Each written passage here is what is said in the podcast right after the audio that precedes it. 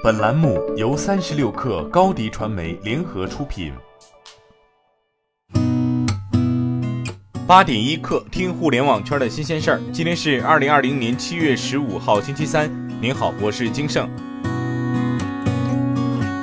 腾讯昨天宣布，微信小商店正式上线，并开放内测申请通道。根据介绍，微信小商店是小程序团队提供的一项新能力，可以帮助商家免开发、零成本、一键生成卖货小程序。微信小商店具备商品管理、商品交易、订单物流、客服售后等基础能力，并且内嵌了直播功能。微信小商店更加强调快速开店和零成本，这表明微信小商店的目标商家并非商业大牌，而是一些小店业态，与综合电商平台形成了差异化竞争。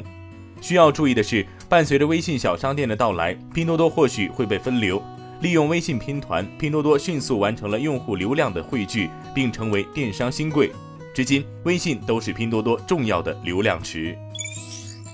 天眼查数据显示，近日腾讯科技深圳有限公司新增多条商标信息，包括“拍一拍”“拍了拍”“微信拍一拍”等。目前，商标状态均显示为等待实质审查。继东航、海航后，飞猪推出随心飞的2.0版本，六十六元任性飞。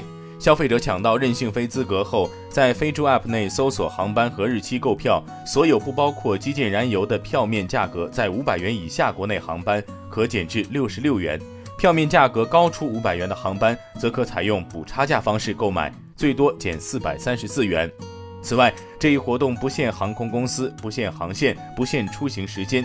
最早可以预定获得任性飞资格三天后的航班，最晚要在抢到任性飞后三十天内完成购票。高德昨天上线了家人地图功能，用户在高德地图上搜“家人地图”，进入功能页，添加亲人即可组建家人地图。家人地图除了与家人位置共享，可实时获取家人所在地点外，还可以给家人设置亲友位置提醒。另外，家人历史轨迹记录可以精确记录家人最近七十二小时内的行动轨迹，回溯家人去过的地点。用户还可以在家人详情页添加家人电话，发现问题可以一键呼叫对方。万达电影昨天发布公告，预计上半年亏损十五亿到十六亿元，去年同期盈利五点二四亿元。对于亏损，万达电影的解释是，下属六百多家国内影城自二零二零年一月二十三号起全部停业，境外影城也自二零二零年三月底暂停营业。同时，公司主投主控的《唐人街探案三》等影片未能如期上映，部分影视剧拍摄进度也有所延迟，导致万达电影营收较去年同期大幅下降。而同一时期，万达电影仍需要支付员工薪酬、影院租金、财务费用等较为刚性的成本费用。虽然万达电影急需影院开放来实现业绩回血，但就目前而言，影院复工暂无明确信息。今年受疫情影响，迪士尼经历了乐园关门、电影推迟上映和股价暴跌。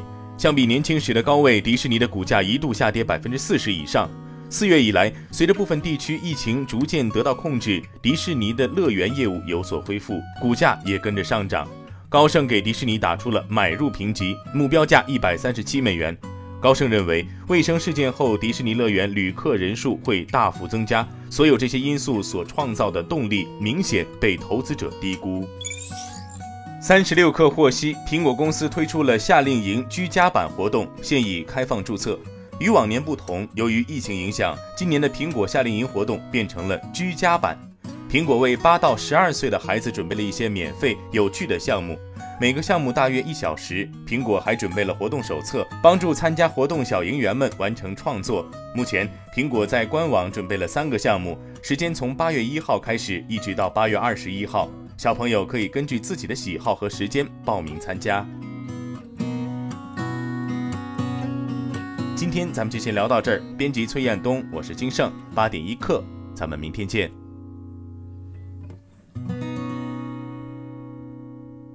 欢迎加入三十六氪官方社群，添加微信 baby 三十六氪 b a b y 三六 k r，获取独家商业资讯，听大咖讲风口，聊创业，和上万课友一起交流学习。